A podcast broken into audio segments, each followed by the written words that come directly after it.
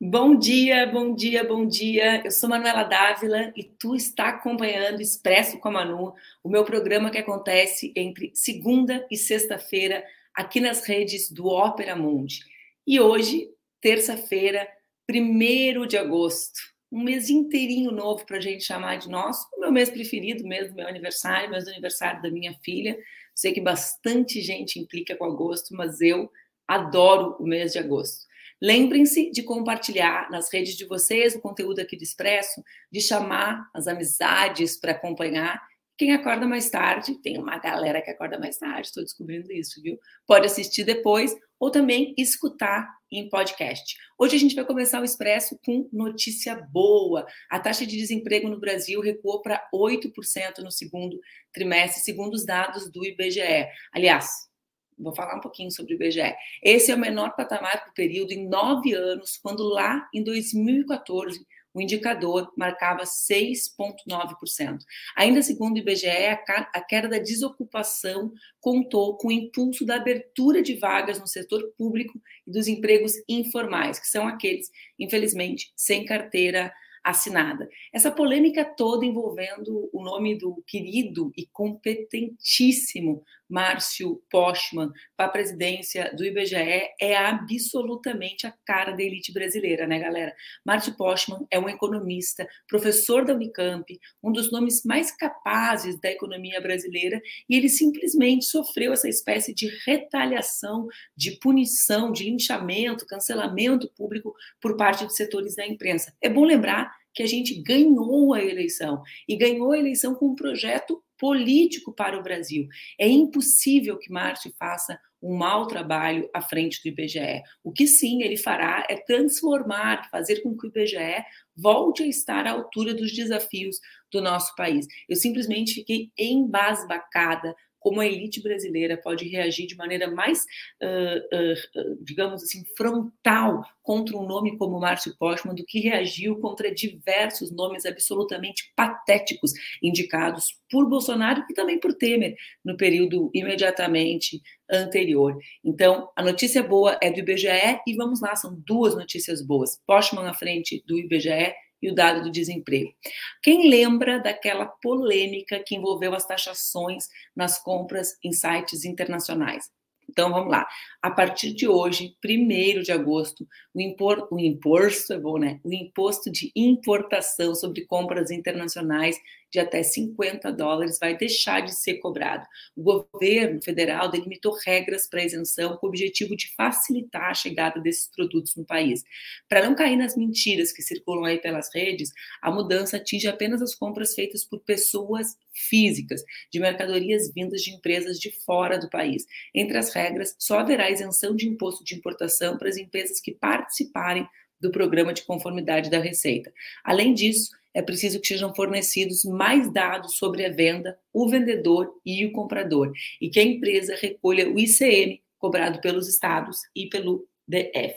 Semana passada a gente já conversou aqui no Expresso sobre a definição de Lula, que vai acontecer agora em agosto, sobre o novo ou a nova Procuradora da República. O mandato atual, PGR, que é o Aras, encerra em setembro. Antes de tomar uma decisão, Lula disse que quer ouvir os ministros da STF e alegou que as pessoas podem ficar tranquilas, porque ele não vai pensar somente em si ao escolher um novo nome para o cargo. Bom, pois é, eh, esse é um assunto que tem circulado bastante, gente já conversou semana passada. Eu, particularmente, acho assim, inadmissível que a gente imagine uh, Aras, a indicação de Aras, que foi um aliado tão uh, importante para o Bolsonaro e para o bolsonarismo, uh, pactuando, né, construindo, digamos assim, um determinado pacto. Então, espero que a gente consiga ter um nome à altura também dos desafios da PGR, da construção da sua legitimidade, mais uma vez, já que o último período, uh, digamos, aquilo que nós tínhamos construído no período uh, dos governos de Lula e Dilma, de uma Procuradoria-Geral da República que não se fosse mais confundida com uma engavetadoria ou engavetaria né, geral da República, como nós chamávamos no tempo de Fernando Henrique, voltou a ser no tempo de Temer e Bolsonaro, né, sobretudo no tempo de Bolsonaro. Espero que a gente consiga ter o um nome à altura da, da, da, dos desafios da legitimidade, da reconstrução da legitimidade. Bom, a gente ontem também assistiu mais um episódio que envolve uh, o deputado Nicolas, né? Uh, que lacra na internet, repetindo o discurso do monarque, né? Dizendo que a existência do partido nazista é ok e nega o Holocausto. Bom, em primeiríssimo lugar, isso é uma, é uma verdadeira afronta né, a toda a luta pela memória dos judeus e de todas as populações que foram alvo uh, do Holocausto na Alemanha nazista. Agora, esse debate que a extrema-direita e a direita extrema brasileira busca fazer com relação à liberdade de expressão também é um debate absolutamente atravessado por mentiras. A Constituição brasileira é clara, é livre a manifestação do pensar, desde que nós sejamos responsáveis pelo que nós dizemos. A responsabilidade é a baliza para a responsabilização daqueles que expressam opiniões que afrontam a liberdade de expressão, tal qual a defesa do partido nazista feita por esse deputado medíocre, escandaloso, incapaz, né, e que se protege nesse nesse manto de uma certa uh, ousadia, que na verdade é apenas a maneira que ele encontrou de disfarçar a covardia que expressa durante as suas as suas ideias. Então, meu repúdio total e que a Câmara dos Deputados passe a enfrentar né, e regular comportamentos que afrontam a democracia. Né? O Conselho de Ética da Câmara se tornou um espaço de punição daqueles que lutam pelo desenvolvimento do Brasil, quando, na verdade, deveria retomar o seu papel de órgão fiscalizador daqueles que ameaçam a vida do parlamento brasileiro, como é o caso desse parlamentar que apoiou o golpe do dia 8. Está rolando um debate bastante pegado agora, né, sobre a tal da reforma administrativa que está há bastante tempo parada no Congresso. Um dos motivos para o debate sobre a reforma administrativa é um debate antigo, uma, digamos, palavra de ordem da direita brasileira, determinados setores de centro né, ainda ficam contaminados por essas ideias com relação ao tamanho do Estado brasileiro. Se perguntar para qualquer um desses medíocres da extrema-direita, da direita e até algumas pessoas do centro, vai dizer: o problema é o tamanho do Estado, o governo ou a prefeitura, já que está chegando a eleição municipal, é grande demais. Bom, quem usa o serviço público sabe que não é grande demais, porque quando se vai ao posto de saúde e não tem médico, agora vai voltar a ter com a volta dos mais médicos. Quando a gente vê a escola estadual em greve porque faltam professores de determinadas disciplinas, quando falta policiamento mais ostensivo nas ruas, é, a, a gente consegue identificar que falta serviço público no Brasil, ou seja, que falta gente para dar conta da expectativa da população e da necessidade da população desses serviços. Bom, o pesquisador Félix Lopes, que é um dos coordenadores do Atlas do Estado Brasileiro, uma plataforma do IPEA, coloca em números uma realidade diferente dessa que justifica a reforma administrativa uh, provocada pelas bandeiras, digamos assim, da direita brasileira. Dos 91 milhões de trabalhadoras e trabalhadores brasileiros, 11 milhões estão no setor público, com, diferente, com diferentes tipos de contratação. Isso significa um pouquinho mais de 12%.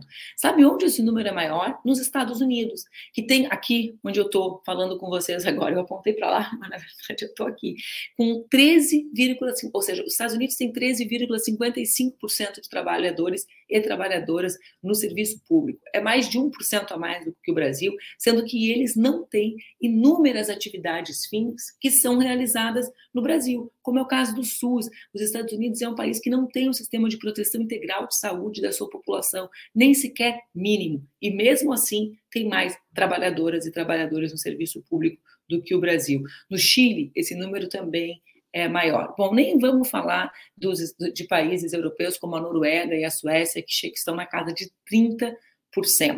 Eu quero conversar, então, assim, isso é uma balela, né? O debate sobre o tamanho do Estado brasileiro é um debate que sempre serviu para proteger aqueles que usam o Estado para enriquecer, né? Que na hora que quebram, na hora que vão à falência, utilizam o Estado para cobrir as suas dívidas. Na hora que enfrentam dificuldade, buscam no Estado o financiamento para os seus negócios. Mas quando é para o Estado garantir os investimentos para que os mais pobres tenham dignidade nas suas existências, aí começam com esse mimimi de ah, o Estado é grande, o Estado é grande. E esse estudo do Atlas do Serviço Público demonstra exatamente o contrário. É preciso garantir mais qualidade e essa qualidade vem com servidoras e servidores valorizados, garantindo um serviço público que medie, que garanta a vida com mais proteção para as mulheres e para os homens e para as crianças brasileiras. Bom, o dia de ontem terminou com uma notícia que escandalizou a muitos de nós,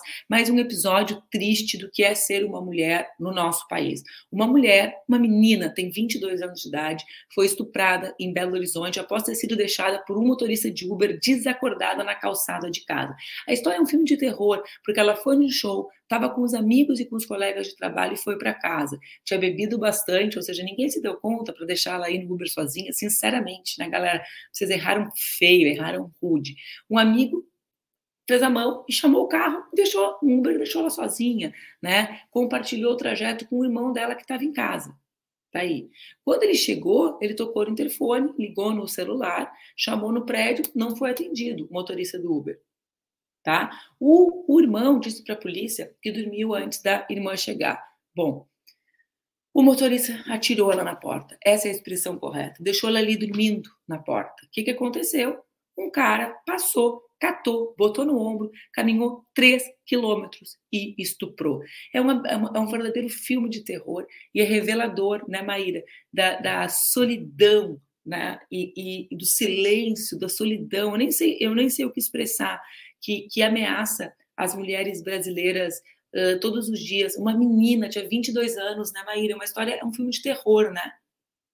Cadê Maíra Cota? Maíra, não me abandona. Maíra, Ai, meu Deus do céu, achei que tinha caído. Não, eu tava aqui no backstage esperando. Eu tô aqui. Ah, eu tava é um filme de terror, né? Nossa, é um, é, é um negócio horrível, eu acho.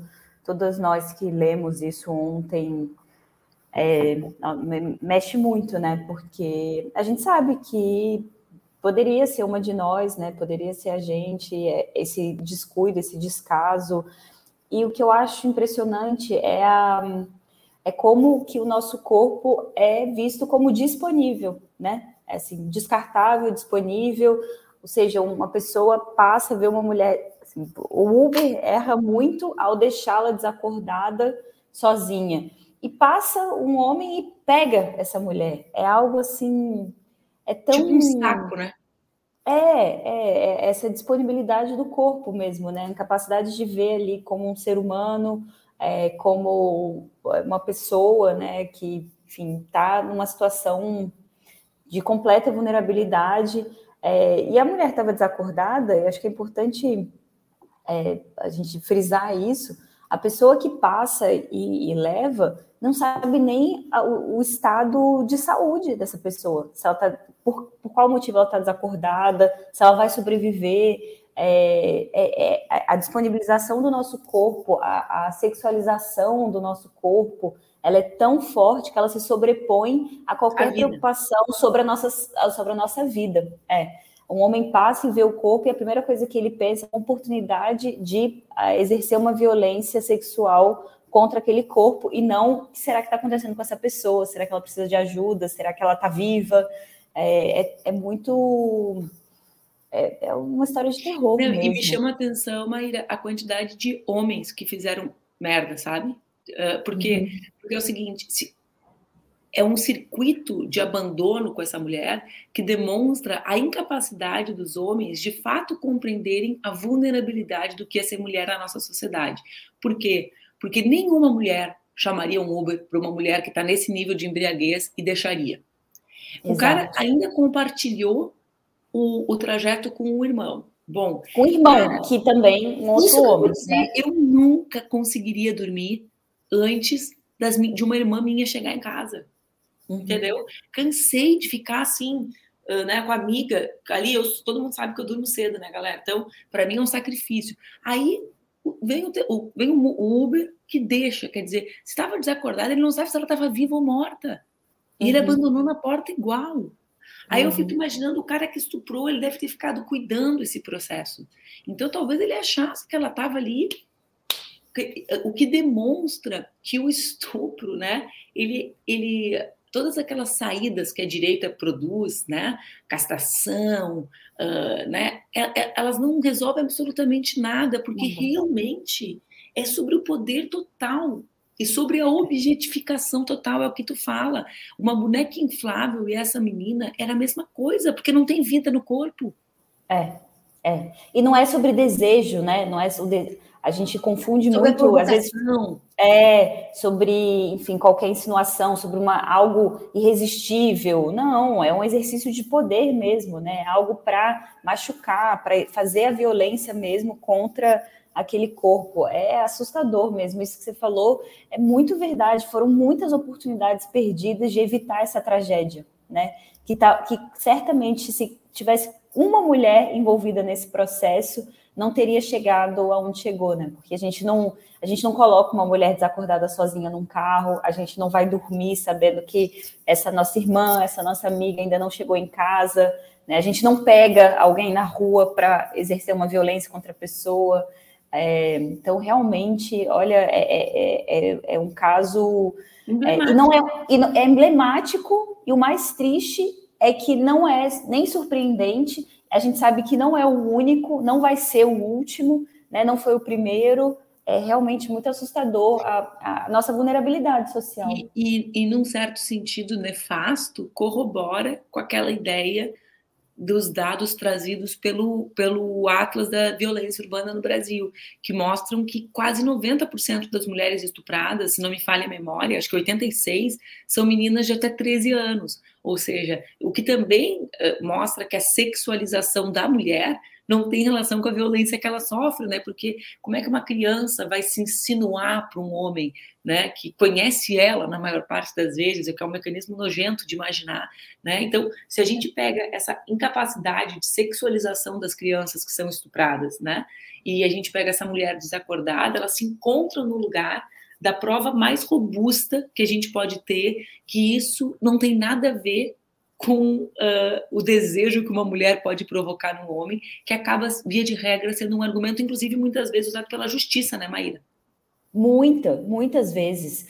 É, não só isso, como a própria, a própria manifestação da vontade, né? A gente teve um caso em Brasília, que também agora foi para o Tribunal Superior, né, para a STJ, que teve uma condenação por estupro na primeira instância, na segunda instância, a prova foi anulada, e acho que são oito mulheres, se não me engano, denunciando, é, os, porque os desembargadores entenderam que o não que elas falaram não foi é, é, é suficientemente é, ostensivo e afirmativo, que o não deveria ser mais é, fortemente colocado, né? Assim, não tem é, veja, essa mulher ela estava desacordada, né? Ela nem poderia manifestar a vontade dela. Mas ainda assim, quando a gente manifesta e fala não, a gente tem hoje, como por exemplo o TJDFT, que considera que, não, que o não não, não foi é, afirmativo o suficiente para a manifestação da nossa vontade. Então, assim, a nossa vontade, o exercício da nossa autonomia, ele não é reconhecido em nenhum momento. Né? A gente não tem nenhuma é, nenhuma leitura da, da, do nosso corpo político como é, capaz ou legítimo para a manifestação da vontade. Eu estava eu tava aqui buscando a informação enquanto tu falava, porque ontem também teve o início do desfecho do caso do Daniel Alves, né? Em que, com todas as provas, ele vai ser julgado por agressão sexual seis meses depois, ou seja, o tempo de espera dessas mulheres, mesmo num país como a Espanha, que tem um sistema, e numa cidade como Barcelona, tem um sistema forte de proteção. Por que, que eu lembrei disso, Maíra? Porque no Brasil a gente sempre fala, né? Não é não. E as espanholas falam sim é sim. Ou seja, só existe uma autorização, porque a nossa briga é para dizer que a gente tem o direito de negar. E né, o que, que elas falam? Aqui só o sim autoriza. Não existe Exato. qualquer outra coisa, não é autorização.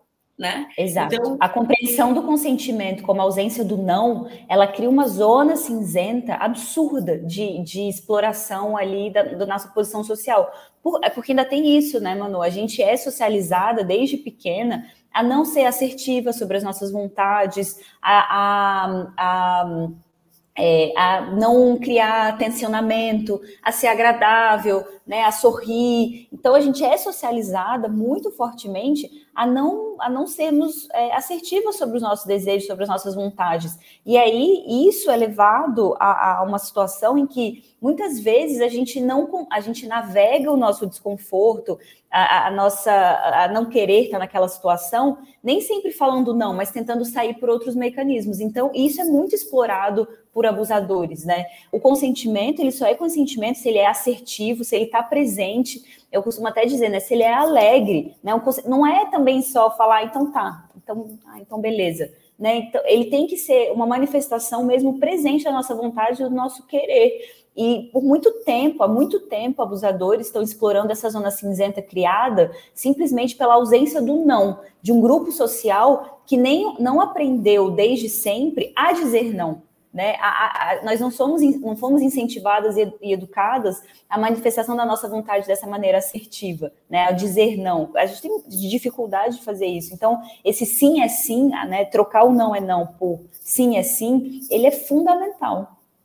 É, eu estava falando e eu estava pensando num negócio que eu refleti muito que eh, sobre essa nossa socialização, né? A gente não é ensinada a gostar da gente. A gente não é ensinada a falar, né, educada. A nossa socialização, ela é a socialização do afeto, que é um afeto para o mundo exterior, né? Uh, eu boto afeto entre aspas, porque a gente volta sempre para o nosso tema dos cuidados, né, Maíra? Mas assim, uh, e eu sempre lembro um dia que eu me dei conta, alguém me disse, eu acho que foi, acho que foi a minha psiquiatra que falou sobre a frase, a frase bíblica, né? Que é amai-vos uns aos outros. Não, amai o próximo como a ti mesmo.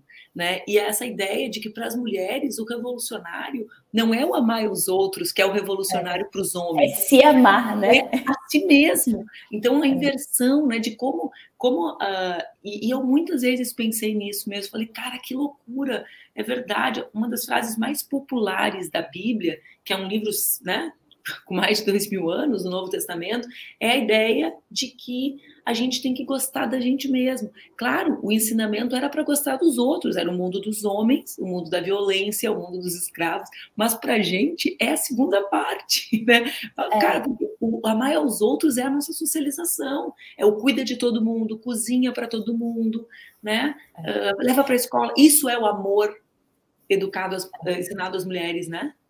É, e, e para amarrar com o que você estava falando sobre o tamanho do Estado, é, discutir, é, discutir tamanho do Estado, perguntando se o Estado é grande demais, é uma maneira completamente errada e falaciosa de entrar na discussão. O que a gente tem que pensar é o que, que o Estado precisa prover né, para as pessoas. Porque se hoje você entra numa delegacia da mulher, numa DEAN, você vai ver que o Estado é pequeno demais. Se você olha para uma mulher que não tem infraestrutura de cuidado para poder trabalhar, porque não tem creche perto de casa, não tem as lavanderias, as cantinas que a gente já discutiu, a gente vai ver que o Estado está pequeno demais, não está fazendo o seu papel. Né? Então a gente tem que pensar, fazer a discussão sobre o tamanho de Estado, pensando que, que as pessoas precisam? O que, que precisa ser provido às pessoas, às mulheres? Se a gente for ver essa situação do Uber, em que em nenhum momento teve qualquer aparato estatal que pudesse interromper, evitar essa violência, porque a gente pensa, né, como é, resposta à violência, é, sempre a polícia, e a gente não pensa, por exemplo, é, as patrulhas femininas é, cidadãs que, por exemplo, na Colômbia já foram testadas, né, de proteção às mulheres durante a noite. A gente não pensa outras tecnologias de Estado que devem ser providas para proteção das mulheres, para infraestrutura de cuidado para que elas possam trabalhar, e a gente vê que o Estado, para nós, está pequeno demais né? Tá, tá enxugado, tá faltando, tá deixando muito a desejar de prover os serviços necessários mínimos para que a gente possa viver com dignidade. Tu fez exatamente, eu estou pensando isso, tu vê como é que as pessoas parecidas são parecidas, exatamente a provocação que eu ia te fazer, tu respondeu, eu sei que eu te provocar, é e o que que isso tudo tem a ver com o tamanho do Estado, né, Maíra? Isso tudo, por mais louco que possa parecer, esse episódio é um episódio revelador da pesquisa sobre o tamanho do Estado e sobre como o Estado é um Estado incapaz de nos proteger. Tu fala sobre as delegacias das, das mulheres. Muita gente sabe, muitas vezes eu tive que acionar delegacias da mulher, porque, porque como não existem delegacias especializadas em crimes de ódio, várias vezes a única maneira de eu receber proteção dos meus dos homens que me ameaçavam era eu era uma loucura fazer analogia à violência doméstica. Eu quero uma outra violência contra mim, porque nunca foram meus companheiros, né? Homens que né, pela internet começavam a me ameaçar para eu ser protegida. E esses espaços, em primeiro lugar, são espaços absolutamente centralizados, ou seja, a gente está falando de estruturas que, quando existem, né, existem nas capitais em número total de um. Uhum. Né? Capitais e grandes e médias cidades, ou seja, são políticas que, à medida que a gente especializa, a gente afasta das regiões uh, interioranas, né? E o Brasil é um país de cidades pequenas. Dos 5.500 uhum. municípios do Brasil, nós temos 5 mil municípios que são de pequeno porte. Então, o que, que a gente está falando? Se a gente não vai ter uma delegacia, a gente precisa ter profissionais qualificados. E esses profissionais são os que não existem. Exatamente. Então, esse caso tem tudo a ver com o abandono total das mulheres, porque esta mulher, que já foi valendo, nem, nem vamos imaginar as políticas que tu está propondo de proteção, certo? Esta mulher, quando ela chegar na delegacia, ela vai se deparar com uma fila, como eu me deparei muitas vezes, né, indo lá buscar proteção, em que o caso dela é colocado hierarquicamente com o caso da mulher que foi ameaçada, com o caso da uhum. mulher que está com a filha criança, vítima de violência. Cara, eu ia na delegacia pedir proteção num constrangimento, Maíra.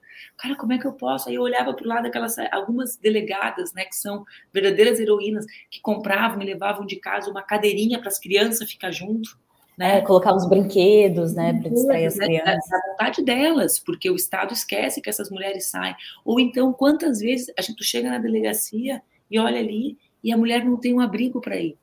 Uhum. Ela sai de casa, o cara ameaçou, o cara e ela vai e ela não tem para onde ir. Ou como uma vez chegaram a dizer numa audiência da Comissão de Direitos Humanos que eu participava na Assembleia como deputada, ah, sim, mas tem, tem albergue para mulher e tem para criança, só não tem para família. Ou seja, quem é mãe, né? Que vai separar da filha, né? Separar da filha pequena, depois de uma situação traumática. Então, assim, eu, eu acho esse caso muito emblemático da, da ausência total do Estado para as mulheres, né? É, e coisas muito básicas, né, Manu? Eu já fui em delegacia da mulher, um cliente, para denunciar uma violência sexual e não tinha uma mulher para tomar o depoimento dela. Só tinha policiais homens.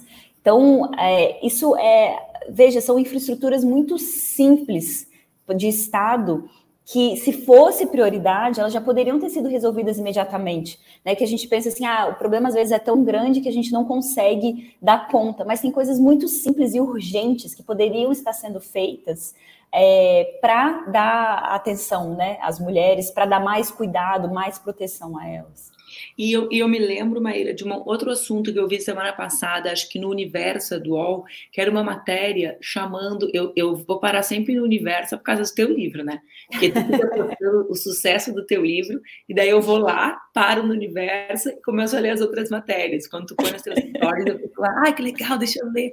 Aí, mas o que, eu, o que me chamou a atenção foi uma matéria sobre a retomada, da, a partir da perspectiva da saúde, da educação sexual nas escolas e de uma psicóloga que dizia que a menina chamava o pinto do abusador de a boneca do tio, que o cara para não para disfarçar aquilo a criança era criança deu esse nome porque quando a menina se referia era, digamos, protegido pela ideia de uma boneca, né? E aí, por que, que eu estou falando sobre isso? Porque o tema da educação sexual, a gente sempre vê, óbvio, sobre a lógica de quem precisa ser protegida, que são sobretudo as meninas, né? Precisa ser protegida para saber o que é violência, precisa ser protegida para aprender a denunciar, precisa ser protegida para saber que aquilo é crime, porque é um negócio mais chocante, né? Eu, eu lembro da, de uma vez que participei de uma CPI de pedofilia, e vi as imagens, a coisa mais chocante é as crianças não saberem o que é violência. Porque a violência para gente, ela sempre tem aquela cara da pessoa resistindo, da pessoa sendo uh, vítima de uma, né? E ela tem um caráter com as crianças que é absolutamente mais sórdido, mais Bom, é o lugar de maior repulso, eu acho, que um de nós pode sentir. Mas o que, que eu, sabe o que, que me ocorre? todos esses homens que negligenciaram essa mulher, eles também não foram alvos dessa política que sensibiliza, né? que cria empatia, que cria identidade. Então existe um outro lado que é o que essa, o que esse processo de educação pode fazer por quem não percebe a dimensão do que é ser mulher na sala, né? Porque tem a ver com enfrentar socialização, né, Maíra? É, exatamente. Exatamente. É, é a nossa construção como ser humano, iguais a eles ali, né? É olhar para nós e ver um igual. Eu acho que essa sensibilização, de fato, é algo que é, a gente também poderia avançar muito mais, né? É, é, muito, é muito triste, né? E acho que todas nós, quando vemos né, esses episódios, a gente se lembra, óbvio, né? Eu, a primeira coisa que me lembrei foi da minha juventude, né? Não com essa idade, com 22 eu já era vereadora, mas a gente vê as situações de risco que a gente se colocou, porque objetivamente estar viva, ser jovem, se divertir, né? Uh, só coloca as mulheres em risco. É, e a gente dá graças a Deus às nossas amigas, né? Exatamente. A nossa, a nossa rede de apoio que estava ali sempre nos protegendo e não nos deixando em situações de risco. Eu ontem fiquei viajando nisso, sabe? Eu quero encerrar dizendo isso. Eu fiquei pensando o tempo, o tempo que eu me diverti, assim, foi muito pequeno, porque objetivamente com 22 eu estava eleita, né? E o controle ao meu corpo passou a ser feito por toda uma cidade que não aceitava que eu fosse, né, uma vereadora, então não tinha nem muito lugar para ir. Mas eu fiquei pensando, pá, ali dos meus 16 aos meus 22, ainda bem, né, que eu tinha as minhas amigas que me protegeram e que fizeram com que eu não fosse alvo disso, que é um pouco do que tu fala no teu livro também, né? O é, poder... eu ia falar isso, é, o poder das amizades entre mulheres, né?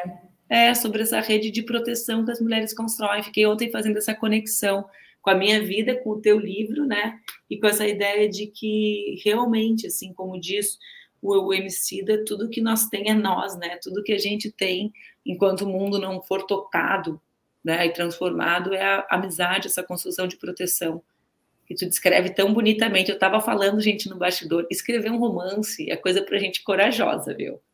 E essa, a Maíra, ela sempre foi assim, mas ela é tão novinha, tão capaz, ela não escreveu um romance, ela tá assim, ela tá quase na Barbilândia. É. Barbie vai a Dean, pode ser o próximo filme da Barbie, né? Ó, oh, Maíra, antes de terminar, eu quero só falar um negócio que, que aconteceu agora, há pouco eu estava lendo no, no, Globo a notícia, que é sobre a juíza que absolveu uh, o cara que ameaçava o Jean por e-mails, né? O Jean tem sido assunto nas últimas semanas, eu conversei com a Mara sobre ele, né? E, e para a gente ver como a justiça, essa mesma justiça aqui no DF, né, diz que a vítima não disse não, forte o suficiente, né? Talvez ela não tenha gritado para que outras pessoas ouvissem. É a justiça que rapidamente se coloca ao lado de Eduardo Leite. E aqui a gente já falou bastante sobre isso semana passada, mas o, o debate não é o Jean e o Eduardo Leite. O debate é quais são os corpos que são protegidos e quais são os corpos que rapidamente são punidos, né? Então, claro, o, o, eu sempre me lembro de uma audiência que eu tive daquele episódio horrível. Tu deve lembrar da médica que falou sobre meu parto. Sim, claro. E que o, uma das testemunhas de defesa dela era um obstetra. Um obstetra que o, o, juiz perguntava assim, mas a Manuela fez alguma coisa contra o senhor, né, politicamente? E ele disse não. Ela sempre foi, inclusive, muito educada nas audiências públicas que conduzia. Só que o Gio Iris fez, e ela é amiga dele. Né? E, e eu, cara, eu sempre, sempre lembro disso, porque tu imagina, né? Foi uma das audiências mais horríveis da minha vida. E o cara, assim como eu mudei de obstetra, com 32 semanas de gestação, porque simplesmente a obsessão da minha obstetra era o Jean. Por quê? Por causa do debate sobre o parto, uh, né, a humanização do nascimento e a diminuição do número de cesáreas no Brasil. Então eu realmente acho que a gente não tem a dimensão, né? E aí eu vejo a punição, né? Uh, então tá, o, o, ele é tem conteúdo removido, que é uma coisa que para mim está numa zona cinzenta, porque embora eu discorde frontalmente da opinião, da maneira como ele expressou a opinião, eu ainda acho que ela estava dentro de um lugar que a gente corre mais risco com remoção de conteúdo do que tem benefício, né? Porque não é defesa de partido nazista. Vamos ver se o Nicolas Chupetinha vai ter o conteúdo removido. Ele é. foi claro, foi explícito, não, não, tem zona cinzenta, né? uh, então tem esse tema, tem o tema dos ameaçadores e tem o tema que me deixou assim, que é o fato disso tudo ser usado para vulnerabilizá-lo para que ele não esteja no governo federal. Né? Eu falei para ele que ele não tinha que estar, né, na minha opinião, né? Uh, sinceramente. Mas não vou, não vou entrar em, em debate sobre SECOM, indicações, etc., porque uh, daria um programa, como diz o final do filme da Barbie que eu vi ontem, isso dá um filme inteiro, dá um Exato. outro programa inteiro. Né? Mas uh, vejam como a gente, a gente campo político, também é rápido para esquecer tudo que a gente viveu no último período, né? Então, assim, para pactuar, não, teve um conflito com o Eduardo Leite, não interessa se estava errado, eu acho que estava, entendeu? Não é sobre isso. Mas vejam como a gente é rápido para punir os nossos. É, e para pactuar com essa, essa mediocridade, né, do, do silêncio, né, dos não enfrentamentos, né? É, especialmente os nossos LGBTs, os nossos claro. mulheres, os nossos negros, né? Então, assim, também no nosso campo tem essa total seletividade, né? Com quem a gente silencia, com quem a gente esquece, com quem a gente é mais rapidamente descartado, né? É, é isso. Uma alegria te ver. Sempre, Manu, obrigada. Um beijo bem grande, viu? Um beijo. Agora tem o nosso quadrinho do dia, vamos ver? Eu acho que é o que vocês gostam bastante.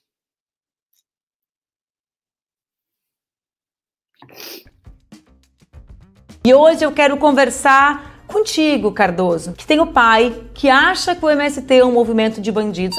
Eu sou Manuela Dávila e esse é o Saque da Manu. Essa culpa não é do teu pai, teu pai não tá sozinho nessa. Isso é uma construção, um setor grande da mídia foi e é cúmplice desses que têm terra e não produzem. Isso tem um resultado. O resultado é que algumas pessoas, como teu pai, desconhecem que o MST é o maior produtor de arroz orgânico do Brasil. Então, primeiro, dá um desconto Leva o teu pai como alguém que faz parte de uma multidão de pessoas que é constantemente influenciada por uma gente que não aposta na produção brasileira de verdade. Agora, existe uma coisa: pede para ele assistir a CPI do MST. Sabe por quê? Ali tem um esforço de criminalizar o movimento. O que a gente está vendo ali é dia e noite. Vocês viram ali a invasão do Ricardo Salles e do Zuco na casa dos trabalhadores que ocupavam uma área. Mas além disso, tem uma mulherada dando show, mostrando quem é o MST, o maior movimento social da América Latina. Eu sou Manuela Dávila e esse é o Saque da Manu. Aqui a gente resolve as tuas tretas. E se a gente não resolver, a gente entra nelas junto contigo.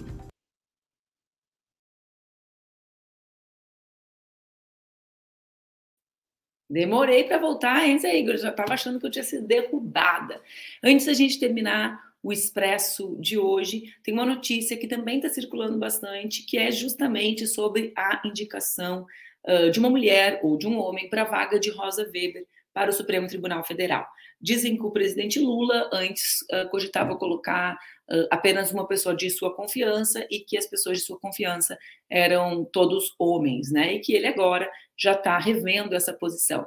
Eu uh, acho que isso é bastante importante. Primeiro, não é uma questão só de gênero, né? É uma questão de gênero e de raça. O Supremo Tribunal Federal precisa ter, ser mais parecido com o Brasil. E existem mulheres e homens e mulheres e homens negros que também são de confiança daqueles que defendem a democracia. Nós vimos no último período, né, entre o golpe contra a presidenta Dilma e a reeleição, a volta de Lula, esse foi um processo tocado nas ruas, na luta, na denúncia do lawfare por muitas mulheres. Trago aqui, por exemplo, o nome da minha querida amiga Carol Proner, que comandava a Associação dos Defensores da, da Justiça e da Democracia, né? Ou seja, existe existem muitas mulheres e muitos homens negros que estiveram do nosso lado nas ruas, nos tribunais, nos espaços internacionais de denúncia, na luta para que a justiça brasileira não fosse um instrumento da extrema direita, mas fosse um instrumento de reafirmação da democracia. Eu acho que a gente precisa ampliar a ideia de quem são os corpos em que nós podemos confiar, né? Porque para mim, por exemplo, é automático. vou usar só o nome da, da Carol, né? É automático que a Carol possa ser um nome, né? Porque porque ela é de extrema confiança dos que defendem a democracia, né? Então, uh, sim, os nomes precisam ser nomes, né, que não surjam do nada, que demonstrem o trabalho que já desempenharam em defesa da democracia, ou seja, aqui não tem gênero e raça desassociado da defesa do Brasil, mas tem sim na defesa do Brasil e da democracia muitas mulheres, muitas mulheres e homens negros que estiveram ao nosso lado para defender um judiciário capaz e à altura dos desafios da construção de um Brasil desenvolvido e justo. Por hoje é só, o Expresso termina, amanhã tem mais, amanhã é o meu dia de conversa com o queridíssimo Luiz Maurício. A gente se encontra.